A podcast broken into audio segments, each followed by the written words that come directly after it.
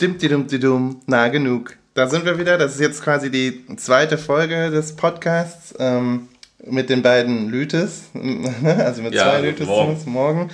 Ähm, und äh, wir fangen äh, im Prinzip an, auch äh, wo wir letztes Mal aufgehört haben. Und das heißt für uns auch, dass wir uns vor allen Dingen schon mal bedanken wollen, vor allen Dingen äh, bei den Freunden ähm, und, äh, und sonstigen HörerInnen ähm, für ja, fürs Zuhören zum einen und dann aber auch für die ähm, zahlreichen Konversationen, die sich ähm, an die Folge irgendwie doch angeschlossen haben und die meisten davon waren relativ positiv und für mich war das äh, ein schöner Effekt ähm, der ersten Aufnahme, dass man darüber in so ein Gespräch gekommen ist, im Prinzip auch mit Leuten, mit denen ich länger nicht geredet habe und ähm, dass das nicht nur so eine Einseitigkeit hat, wie er eigentlich so ein Podcast normalerweise haben würde, ähm, qua Aufnahme. Also das hat mich sehr gefreut zum einen.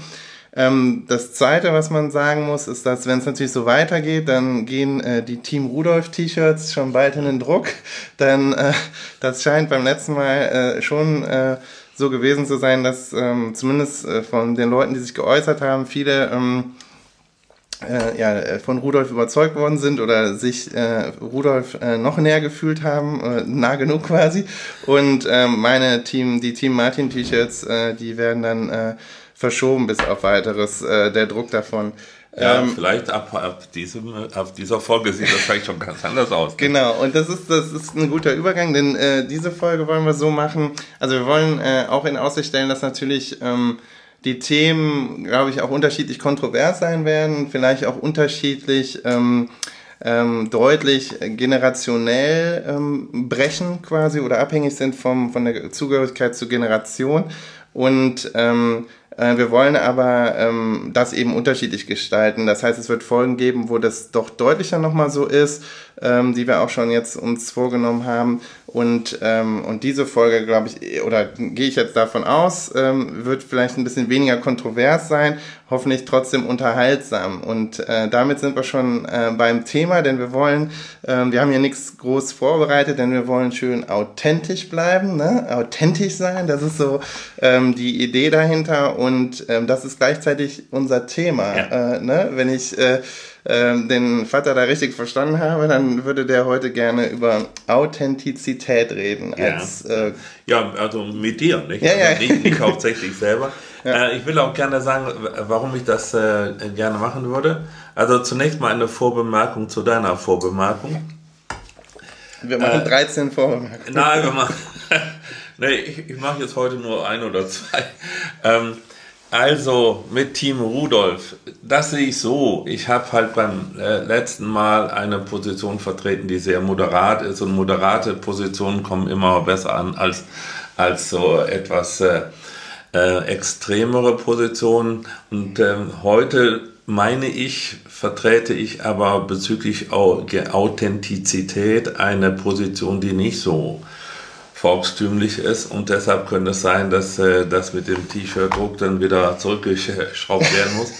Also zunächst mal, ich werde die ganze Zeit nur von Echtheit reden, weil ich äh, Sorge habe, dass ich sonst immer Authentizität mhm. nicht richtig rauskriege.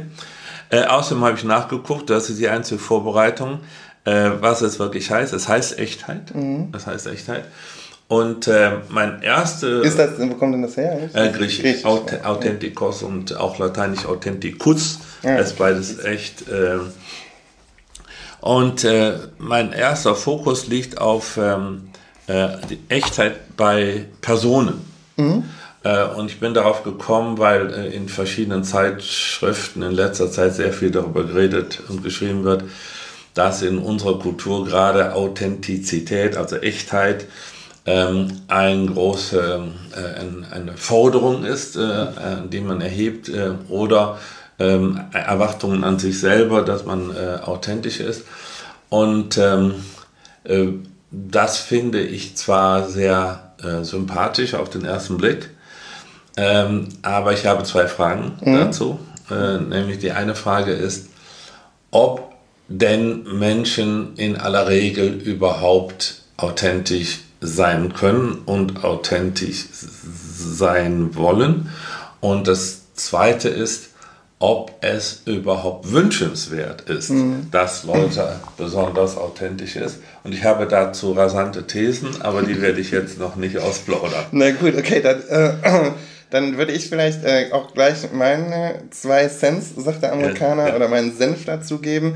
Ähm, und zwar ähm, auch, auch nochmal, was, was mich sozusagen an dem Thema kitzelt oder, oder wie ich zu dem Thema komme. Und das ist halt, für mich ist die tatsächlich auch die, ähm, die sinnvollste Unterscheidung, glaube ich, ähm, die zwischen de, der individuellen Bedeutung, der persönlichen Bedeutung von Echtheit, ähm, was ich für eine eher philosophisch oder psychologisch therapeutische Frage halte, zu der ich mich auch ähm, als, als allenfalls als lebender Laie äußern kann, sozusagen. Da bin ich äh, gespannt, was du dazu eben zu sagen hast und für Thesen vertrittst.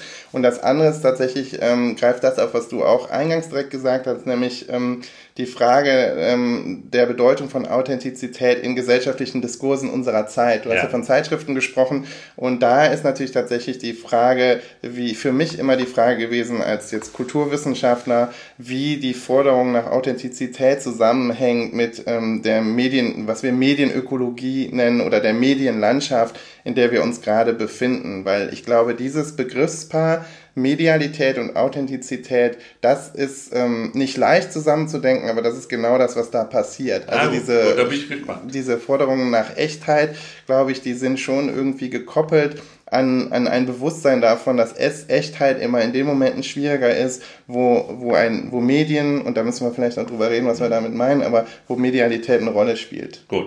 Also das ich ist so gesellschaftlich versus Individuum im Prinzip so ein bisschen die Frage von ähm, von Authentizität. Ne? Ja, da muss ich mich äh, auf deine Führerschaft verlassen, aber äh, in, in, äh, etwas dazu sagen kann ich ganz sicher. Ich habe auch noch eine andere Perspektive. Mhm.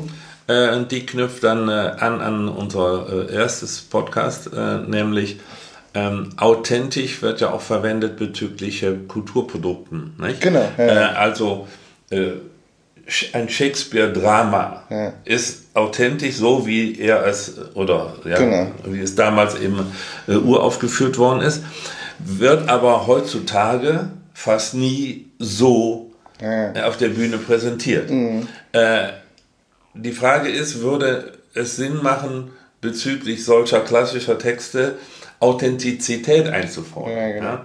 Ähm, aber das ist ein Nebenprodukt. Das ist, äh, ich will jetzt mal ähm, lieber anfangen mit dem, was mich so umtreibt. Und das ist, ähm, nehmen wir mal an, da ist irgendein Charakter, den ich jetzt ähm, äh, nicht äh, im Einzelnen beschreiben will, aber da ist irgendjemand, der sehr unsympathische Meinungen hat mhm. ähm, über Gruppen andere Gruppen von Menschen. Mhm. Wenn man jetzt von dem erwarten würde, er solle bitte authentisch sein, mhm. das würde doch in meiner naiven Interpretation heißen, er soll möglichst überall und möglichst jederzeit unverstellt äh, zum Ausdruck bringen, was er so denkt. Mhm. Das ist auf die Dauer ähm, eine sehr schwere Belastung für die gesamte Umwelt. Und insofern habe ich folgende Vorstellung. Das Ideal, das mit dem Begriff Authentizität angesprochen ist, setzt entweder voraus, dass alle Menschen, die an diesem Diskurs beteiligt sind, im Grunde genommen sympathische Menschen sind und sympathische, äh, sozial verträgliche Einstellungen präsentieren. Oder aber alle Menschen in diesem Diskurs sind so hart im Nehmen, mhm. dass sie jede Frechheit und jede, äh, jedes Vorurteil und jede Bosheit mhm. gelassen hinnehmen. Mhm. Weder das eine noch das andere ist in unserer Kultur aber realisiert. Mhm. Und ich persönlich ähm, meine auch, dass wir im Augenblick gar nicht in die Richtung gehen, dass wir uns besonders abhärten wollen, sondern eher in die Richtung, dass wir unsere, haben wir ja darüber gesprochen, mhm. unsere Empfindlichkeiten äh, auch äh, äh, kultivieren. Und deshalb scheint mir diese Forderung sozusagen im Gegensatz zu den eigentlich herrschenden kulturellen Tendenzen zu sein. Nämlich, wenn ich sage, sei authentisch, sage ich impliziert, sag mir alles, was du wirklich über mich mhm. denkst. Das wollen wir eigentlich nicht.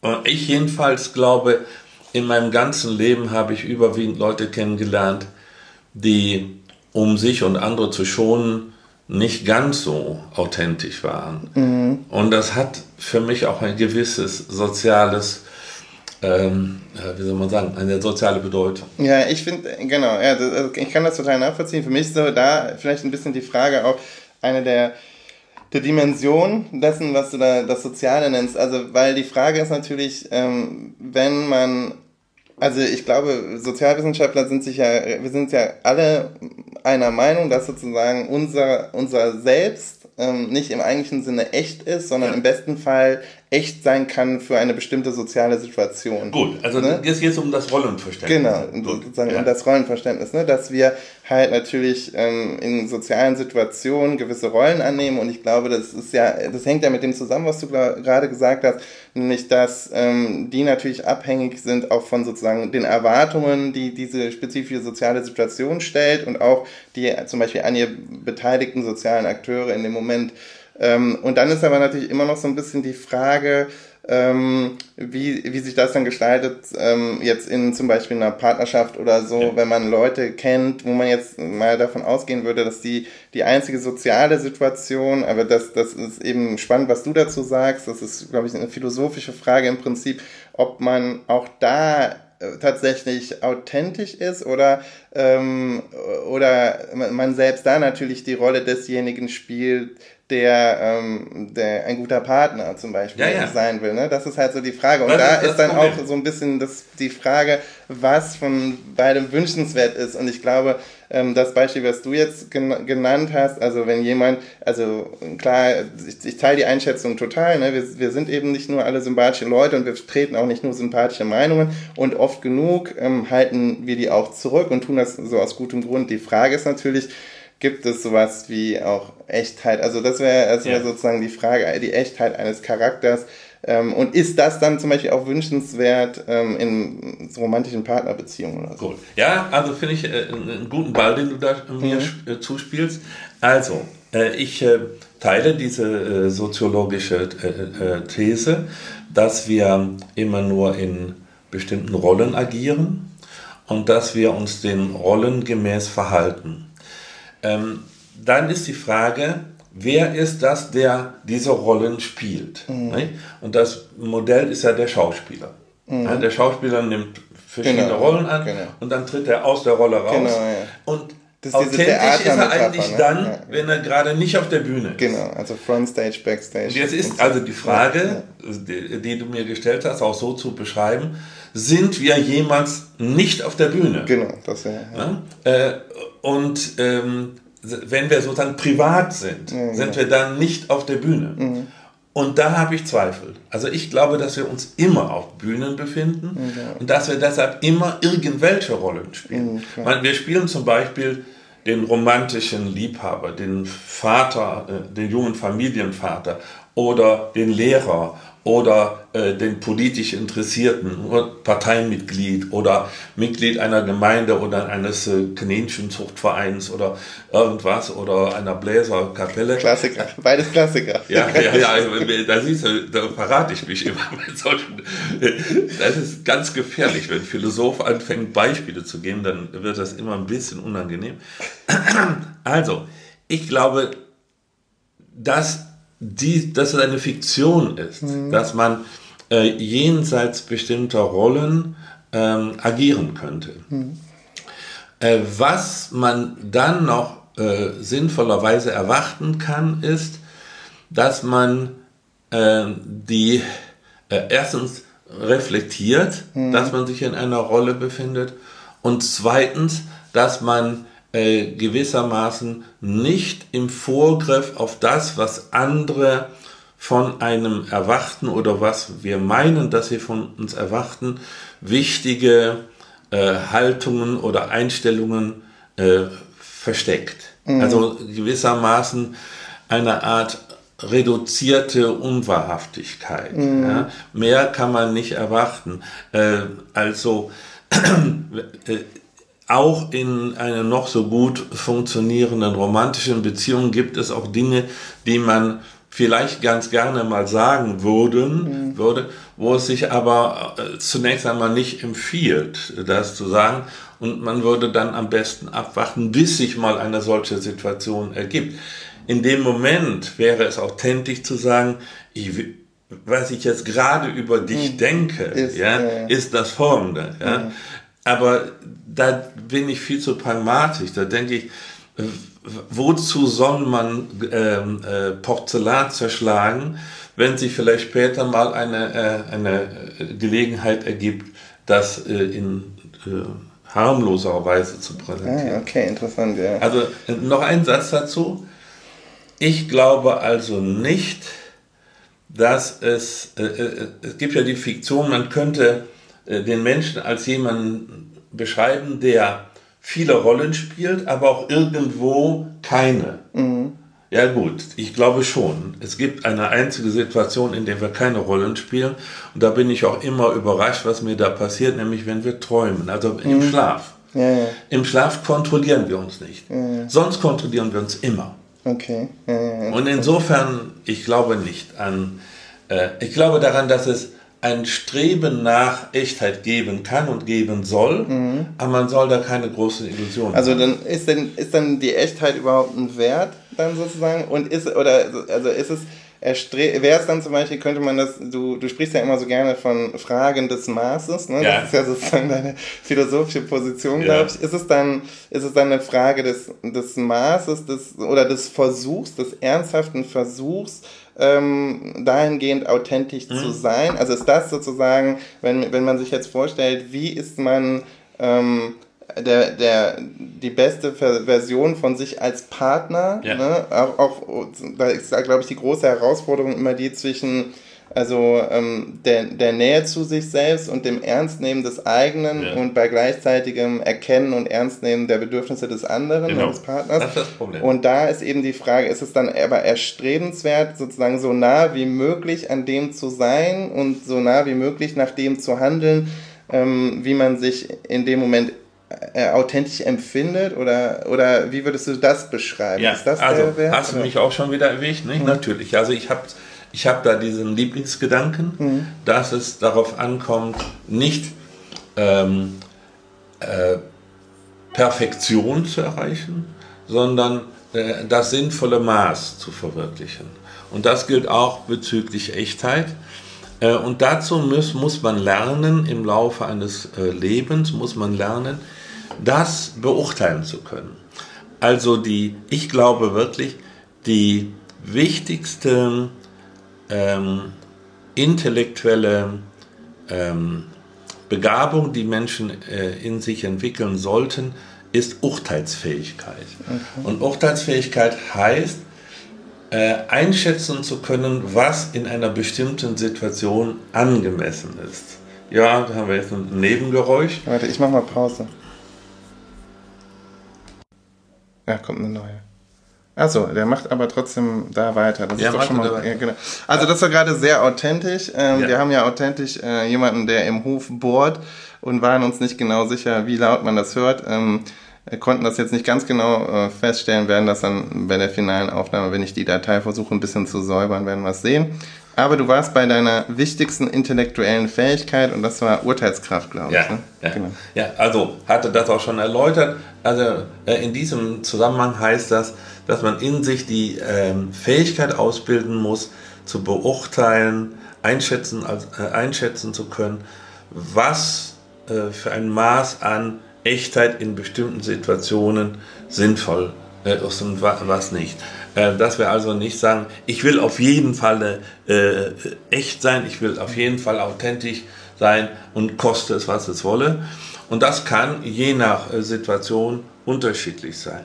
Äh, was ich als Beispiel nehmen will, ist, äh, es gibt Grenzen, wo ich sagen würde, äh, da ist, ähm, ist offensichtlich, selbst für eine nicht ausgebildete Urteilskraft, klar, dass hier Authentizität ähm, äh, zerstört wird. Wenn ich, ich zum Beispiel jemandem begegnen würde, der AfD-Positionen vertritt und ich äh, nicke die ganze Zeit, ja, ja, da hast du auch recht, ja, das wäre ja eine faustdicke Lüge. Mhm. Und dann würde ich sagen, da ist, äh, da kann man auch nicht sagen, na, da habe ich Rücksicht genommen auf die Empfindlichkeit dieser Seele.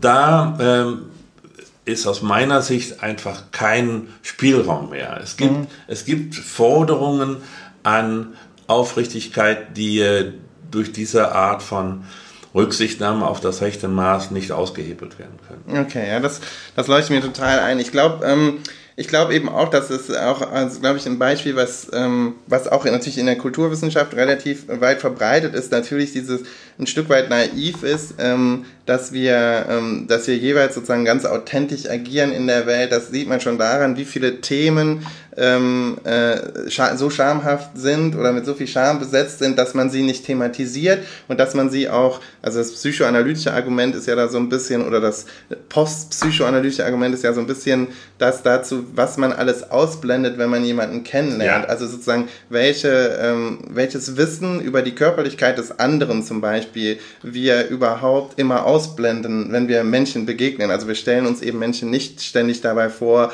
wie sie aufs Klo gehen, wie sie an gewissen Körperstellen riechen und so weiter und so fort. Obwohl wir das natürlich eigentlich wissen, dass das sozusagen ein Teil das, zu der Echtheit dieses Menschen irgendwie dazugehört. Und das ist ja auch, äh, und man, da merkt man immer schon, da kommt man in so Bereiche, wo man ja auch äh, in Partnerschaften, es ja, gibt's ja so eine, äh, auch eine Debatte da über, über Grenzen, die ja auch viel mit Authentizität zu tun haben. Also ähm, geht man mit dem Partner ins Badezimmer, wenn der jetzt äh, ein großes Geschäft ja, ja, verrichtet ja, und so. Daher glaube ich, das ist ja im Prinzip ein verwandter Bereich, wo man sich im, im, im, Prinzip die Echtheit, der, zwar der, der Echtheit des anderen bewusst ist, aber die sozusagen dann noch so ein bisschen ausklammert und in den Raum so des, des Fantastischen oder des äh, Fiktionalen so ein bisschen, ne? Äh, ähm, eben, eben dort belässt einfach. Ähm, also insofern, das leuchtet mir alles ein und das ist auch tatsächlich ein Beispiel, was man, was man glaube ich immer ähm, relativ gut bringen kann in so, in so, in den ja. Kontexten, wo das kulturwissenschaftlich relevant ist. Ähm, du hast jetzt ja gerade schon so ähm, ähm, und hast ja auch eingangs mal gesagt, äh, die Zeitschriften und jetzt gerade äh, mit der AfD, die politischen Positionen und es scheint mir zumindest, dass, ähm, dass ein Stück des, des politischen Potenzials äh, der politischen Wirksamkeit dieser Bewegungen, man muss jetzt gar nicht äh, von mir aus spezifisch über die AfD reden, ich glaube, es ist ja schon letztes Mal klar gewesen, dass wir beide nicht so jetzt sympathisieren mit den Positionen der AfD, aber ähm, wenn man sich so diesen, diesen doch ja bemerkenswerten ähm, Zuspruch äh, dieser neueren rechten Bewegungen, kann man ja sagen, eigentlich in der westlichen Welt ja. ähm, anguckt, dann ist ja, glaube ich, ein, ähm, ein Zugpferd oder, ähm, der, der politischen Position, so dass denn eine ist, ist ja tatsächlich die der Authentizität, Authentizität ja. ne, der Echtheit des sozusagen des, des unverblümten Wortes, der Gegenrede, der starken Rede und das äh, einfach, das wird man ja noch so sagen dürfen, so als vielleicht eine Möglichkeit, ähm, so verschiedene Positionen ja. ähm, der AfD oder der, dieser neuen Rechten halt zu ähm, ja, zusammenzufassen. Ja, also äh, da meine ich, man muss man folgendes, ähm, folgendes äh, bedenken. Ähm, aus, der, aus der Tatsache, dass ich ähm, Vorbehalte habe gegenüber einem nicht, ähm, ähm, ähm, nicht ungebremsten, äh, nee, gegenüber einem gebremsten, äh, äh, Entschuldigung, jetzt habe ich, bin ich durcheinander geraten. Also gegenüber einem äh, ungebremsten, ungebremsten Streben nach Authentizität ähm, resultiert auch, dass ich eben meine, äh, die öffentliche Rede äh, habe gewisse ähm, Werte einzuhalten. Mhm. Und ähm, dazu gehört, dass man äh, den ähm, Gesprächspartner in jeder Situation, auch in einer politischen Debatte, in seiner persönlichen Würde äh, nicht herabsetzt. Und dass man auch äh, über Personen, die nur Gegenstand einer Rede, äh, einer Debatte sind, ähm, nicht ähm, nicht in ihrer Würde herabsetzt. Also man redet in einer politischen Debatte nicht abfällig über Gruppen und Individuen, sondern allenfalls kritisch. Äh, aber das ist sozusagen äh, ein, noch ein, ein, anderer Aspekt. Mhm. Da geht es so, da geht es um die Rhetorik, mhm. die, die, Rhetorik. Und da, mal, da bin ich persönlich nun sehr vorsichtig. Mhm. Ja, ich versuche immer sehr sanft zu formulieren, äh, sehr unaggressiv zu formulieren und ähm, deshalb sehe ich die Entwicklung unserer öffentlichen Debatte mit Irritation. Mhm. Auf der einen Seite nämlich gibt es diese Neigung zur Grobheit und auf der anderen Seite gibt es die Forderung, möglichst gar nichts zu sagen, was auch nur missverstanden mhm. werden könnte. Ähm, äh, äh, da weiß ich, da, da, würde ich sagen, in meiner Position ist nur im konkreten Kontext genau zu mhm. beschreiben. Ich weiß dann keine allgemeine Regel zu formulieren. Okay, das ist interessant. Ja, ich, zwei Sachen. Ich frage mich immer, also ich frage mich immer, wo die Grenzen dessen sind, was du gerade beschreibst. Also zum einen dieser Praxis, dieser, ich nenne es jetzt mal die sanfte Rede, einfach weil ja. du es so genannt hast, und die sanfte Gegenrede. Ich habe immer das Gefühl, die stößt halt genau da an diese Grenzen, wo der, der Gegner diese Spielregeln nicht selber einhält. Der Debattengegner selber stark aggressiv, herabwürdigend argumentiert. Wenn man den dann immer mit der sanften Rede begegnet, da glaube ich, sehen wir genau das, was gerade passiert. Dann, dann äh, erstärkt das einfach. Ähm, äh, diese, diese Position und macht sie so deutlich und äh, für manche Leute, glaube ich, so verführerisch, so kraftvoll. Ich denke da besonders auch über eine gewisse Form von Männlichkeit, äh, junge Männer, die sich vielleicht dazu hingezogen fühlen von dieser Art, äh, zu dieser Art von starken Rede. Und da frage ich mich doch, ob man nicht ja, äh, ich weiß nicht, ob aggressiv der richtige Ton ist, aber dass man doch irgendwie entweder ähm, na, irgendwie anders damit umgeht, dass, dass, dass diese Leute ja auf eine entwürdigende Art und Weise nicht nur mit Debattengegnern äh, äh, reden, sondern auch ähm, über Gruppen. Das ist so mhm. das eine vielleicht. Und das andere, wo das, glaube ich, für mich die Frage des Authentischen ähm, tatsächlich, was ich damit meinte oder wo das eine große Rolle spielt, ist, glaube ich, tatsächlich bei diesem Eindruck, den, den Teile der Bevölkerung eben haben über die Politik als medialen Betrieb oder mhm. über die Politik als, äh, als Gesellschaftsbetrieb, der eben ähm, der eben unecht ist. Und ich glaube, diese Skepsis ja. gegenüber dem, dem politischen Betrieb, die, die hat es sicherlich schon länger und immer gegeben. Ne? Äh, aber, ja, das glaube ich auch. Aber die ähm, tatsächlich, glaube ich, sind diese Tendenzen der Professionalisierung und der Medialisierung ähm, der Politik, die für, glaube ich, für uns alle offensichtlich sind. Also man muss also professionelle Politikberatung, professionelle Imageberatung, mhm.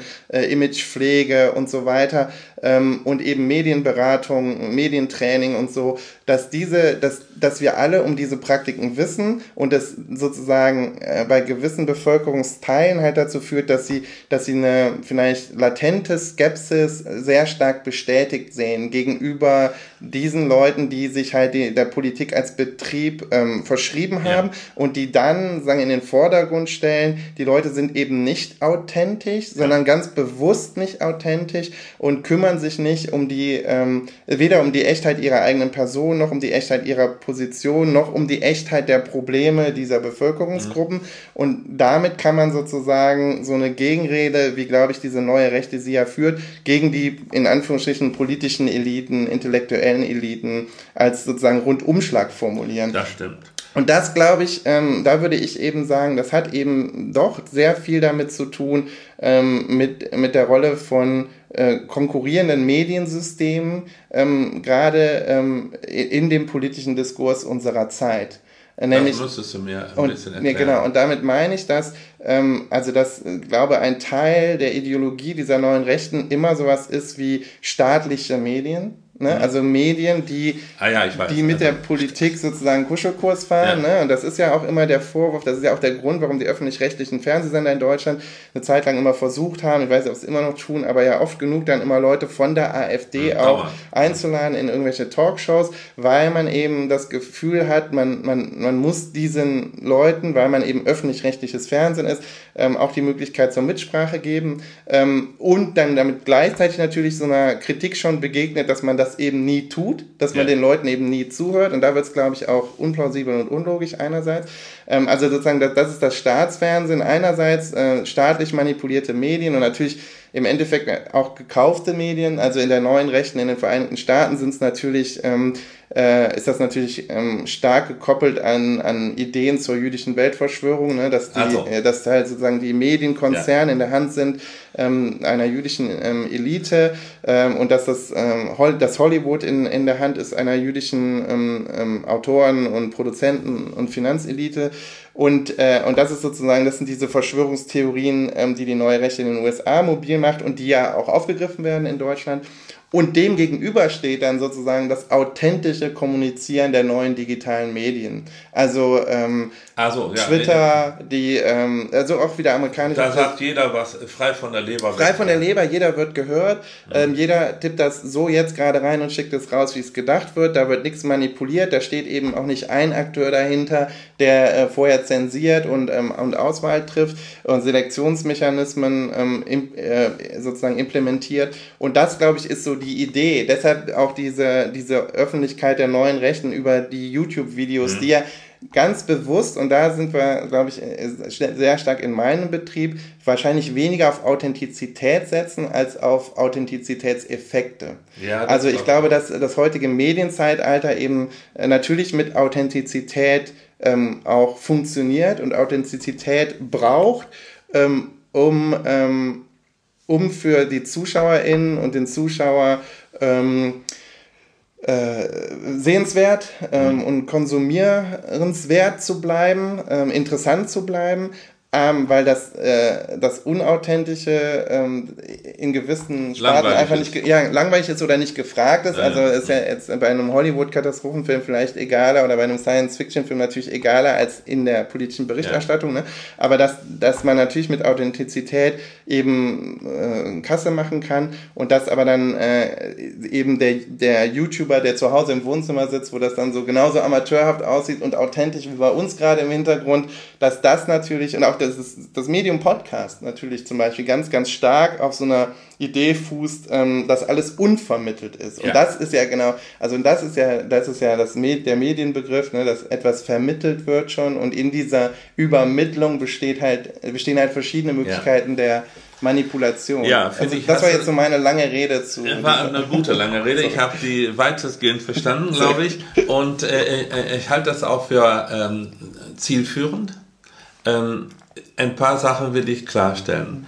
Äh, das erste ist, ähm, ich glaube, dass du recht hast, dass die ähm, ähm, sanfte Rede, ja, ich würde sagen, die bedachte Rede, dass die bedachte Rede in den Verdacht gerät, unaufrichtig, also äh, unehrlich zu sein. und dass man dann dagegen hält mit äh, spontanen, äh, lauten, ähm, äh, aggressiv formulierten Gegenreden. Äh, da könnte man jetzt sagen, ja, deshalb sollte man lieber gar nicht so sehr diese, diese gemäßigte Rede äh, kultivieren, damit man den Gegner nicht die Angriffsfläche bietet, aha, ihr redet immer so sanftmütig daher, Ah, aber im Grunde genommen ist das ja nur eine Form von Unaufrichtigkeit. Ach so, ja, das ja, war, ja, okay. ja, also da meine ich, muss, und jetzt beziehe ich mhm. sehr stark Position, also ich bin ein strenger Vertreter der Auffassung, ähm, es gehört zu unserer Kultur und ist eine der wichtigsten Kulturaufgaben, dass wir unsere Rede äh, äh, sozusagen ähm, immer, immer im Bewusstsein der, ähm, der, der, Verletzlichkeit, äh, die auf der anderen Seite äh, zu erwarten ist, halten. Ja? Also, ich finde, das ist äh, ein, einer der Gründe, warum ich dieses Thema auch äh, hier vorgeschlagen habe. Wenn man sagt, ich schimpfe über bestimmte Gruppen, ja deshalb, weil das meine echte Meinung ist. Und das muss mir ja auch äh, erlaubt sein. Ähm, der öffentlich-rechtliche Rundfunk darf das ja nicht. Die tun immer so, als ob das alles gar nicht so stimmte. Aber meine Meinung ist, äh, mhm. ist, ist das, dass das so ist. Und wenn ich meine Meinung sage, mhm. dann kommt eben dabei etwas Freshes dabei heraus. Mhm. Äh, dann wird natürlich Authentizität in Anspruch genommen. Mhm. Ne? Und daran sieht man, wie gefährlich Authentizitäts ähm, ähm, äh, Idealisierung ist. Und du hast ja zu Recht gesagt, im Grunde genommen geht es da nur noch um Authentizitätseffekte. Mhm. Ja? Ich meine eben Folgendes fordern zu dürfen. In der öffentlichen Rede hat man immer Rücksicht zu nehmen auf die Würde der beteiligten Gesprächspartner und der besprochenen anderen okay, Menschen. Ja. Und das heißt, wer im, äh, im, wer im äh, äh, unter dem Titel oder wer unter dem Titel ich will authentisch sein, diese Werte verletzt, nämlich die Würde des anderen Gesprächspartners oder die Würde der besprochenen Gruppen oder Individuen, der macht sie aus meiner philosophischen Sicht ähm, moralisch äh, fragwürdig. Und wie gehen wir mit den Leuten um, die das tun?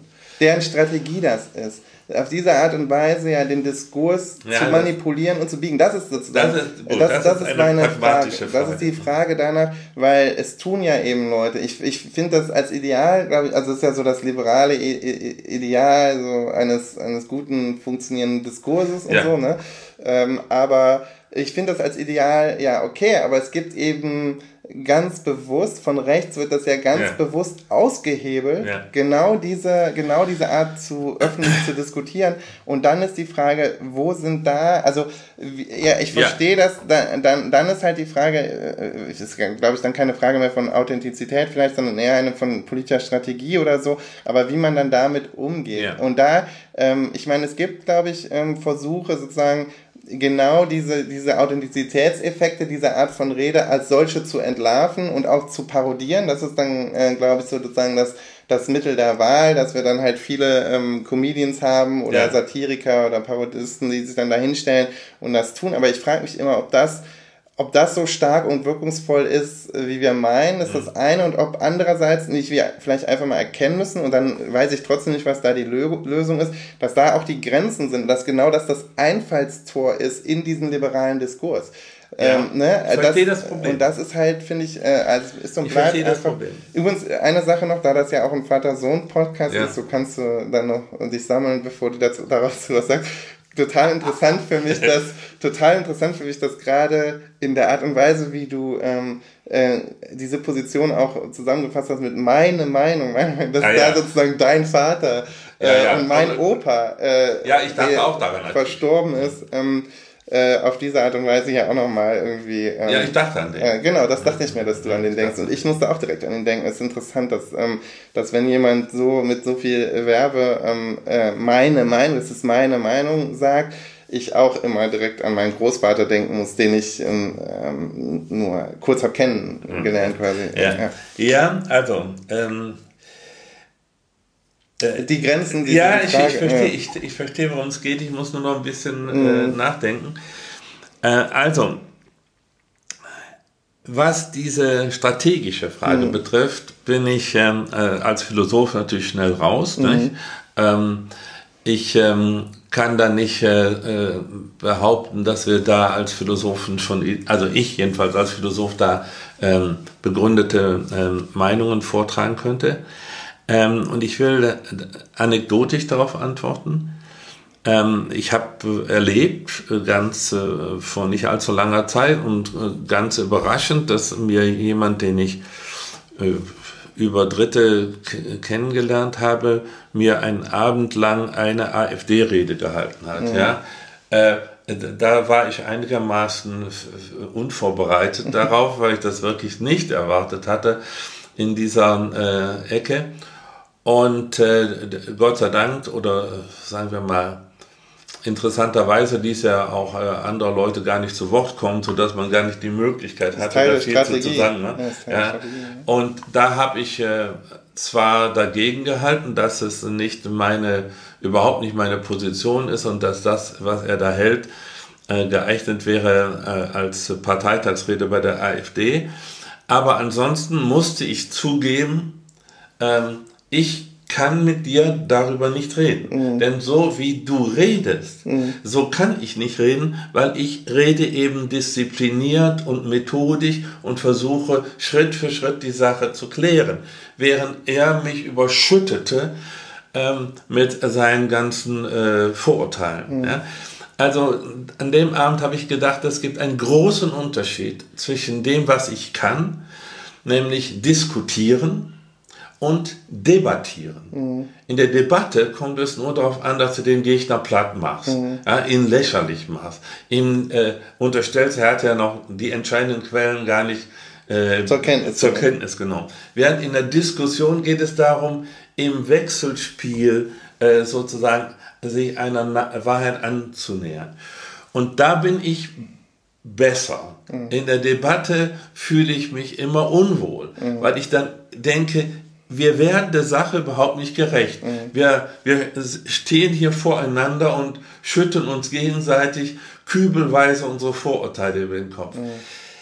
Da bist du, bist du gefragt. Jetzt, du bist nee, ja der ich, Medienwissenschaftler. Ja, ich, glaub, ich, kann dazu nichts sagen. Ich, ich fühle fühl mich hilflos. Ich habe es erlebt. Mhm. Ich habe es erlebt. Mhm. Ich, ich wusste nicht, wie kann man mit nee. so einem Menschen reden. Nee, es ist, geht mir ganz genauso. Also ich glaube tatsächlich hat das natürlich damit zu tun, dass, also vielleicht, also das eine ist tatsächlich, dass die politische Debatte dieser Art, äh, dieser Art, hm, naja, die da, sag ich mal, simuliert wird, ja, ist ja nicht im eigentlichen Sinne eine politische Debatte, sondern das wird ja meist privat irgendeine Meinung kundgetan, das hat ja immer sowas von Stammtisch. Yeah. Aber ähm, dass, ähm, dass, dass er, glaube ich, ähm, doch trotzdem diesen Regeln folgt. Das hat eine, eine andere Pragmatik und eine, ist eine andere Praxis tatsächlich, als das sich gegenseitig verstehen wollen. Ja, und das, das diskutieren. Wichtig, ja, genau, klar. Und deshalb bist du Philosoph, ne? Und ja. kein Politiker. Also das, glaube ich, ist halt eben genauso. Und deshalb bin ich, glaube ich, Kulturwissenschaftler und auch kein Politiker.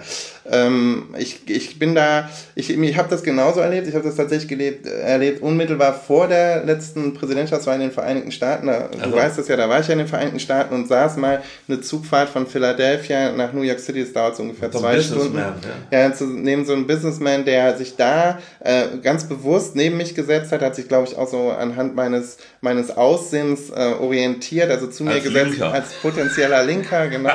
und dann äh, musste er natürlich erstmal enttäuschend feststellen, dass ich überhaupt nicht wahlberechtigt bin in den Vereinigten Staaten. Aber der hat dann ähm, trotz allem gesagt, ah ja, du sitzt ja an diesem liberalen Nest da an diesem, ähm, an dieser Universität. Jetzt, dann hat er direkt relativ schnell gesagt, ich bin Trump-Wähler, so einen wie mich lernst du jetzt normalerweise nicht kennen. Und jetzt erzähle ich dir mal warum. Und das war genau so. Das waren halt zwei Stunden äh, an mich rangerede. Und es war halt immer, also ich habe dann tatsächlich irgendwann auch versucht, die Authentizitätsfrage zu stellen. Denn das sind ich, ich, ich finde ja, Donald Trump ist ein gutes Beispiel für die sozusagen die, die, ähm, die, die die Komplexität von Authentizität in ja. unserer Zeit. Denn, er, denn das ist ja die ultimative, so eine Hypersimulation des Authentischen, ne, mit allem. Ja. Also es fängt an mit seinen Haaren, ne, da gibt es äh, einen wunderschönen Artikel zu über die Bedeutung dieser komischen Frisur.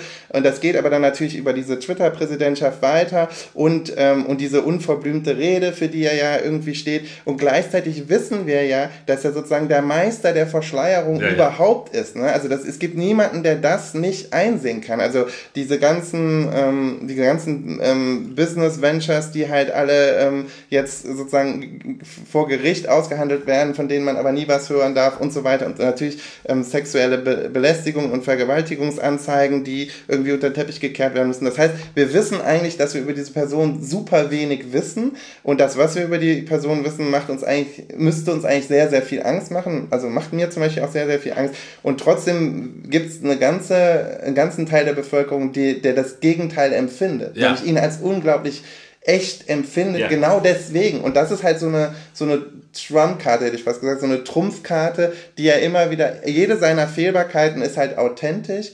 Ähm, und das ist halt, das macht es so unglaublich komisch. Es ist, aber es ist, das zeigt vor allen Dingen auch so die Elastizitäts- die Elastizität dieses Begriffs, glaube ich, wie er ja. gerade funktioniert. Und auch sozusagen die, die Rolle von Medien, dass, ähm, dass, sozusagen, dass er über Twitter gleich unglaublich authentisch wirkt und man aber natürlich sagen kann, ja, aber es ist ja genauso strategische Kommunikation. Die kann irgendwie, kommt direkt sozusagen aus der Quelle, das wäre dann so das Argument, da sitzen eben nicht die drei PR-Berater und die 17 Redenschreiber des Politikbetriebs, ja. das ist dann, wie man... So, das ist eben... Das ist authentisch. Himself. Und, genau. Und das finde ich aber, ähm, aber gleichzeitig wissen wir ja, es ist ja trotzdem, gibt es ja ganz viel an dieser Person, die, die ne, die nie äh, er selber äh, nie ja. sein kann. Also, also da kann ich, ich verstehe deine, ja. ich verstehe deine Rede. Ich bin da als älterer Herr jetzt nicht so, so, äh, so erschreckt. Mhm. Ja, man hat da schon vieles erlebt, äh, obwohl der schon auch ein, ein, ein Gipfel äh, ist in, in verschiedenster Hinsicht. Jetzt muss ich mich ähm, wirklich mal als Philosoph outen. Ähm, für mich ist das ähm, Ganze Anlass, um über äh, Menschen überhaupt nachzudenken. Äh, und das Problem ist dann nicht dieser Präsident, sondern das Problem ist dann die Leute, die ihn wählen. Und da sehe ich ähm, Folgendes am Werke. Ich glaube, dass viele Menschen diesen Politiker wählen, nicht weil, äh, nicht obwohl er so ist, sondern gerade weil er so ist. Mhm. Und das erkläre ich mir so, ähm, er erlaubt sich Freiheiten in jeder Hinsicht, auch rhetorisch, aber auch im Handeln, die sich andere Menschen auch gerne erlauben würden und wo ihnen der Mut dazu fehlt, das zu tun.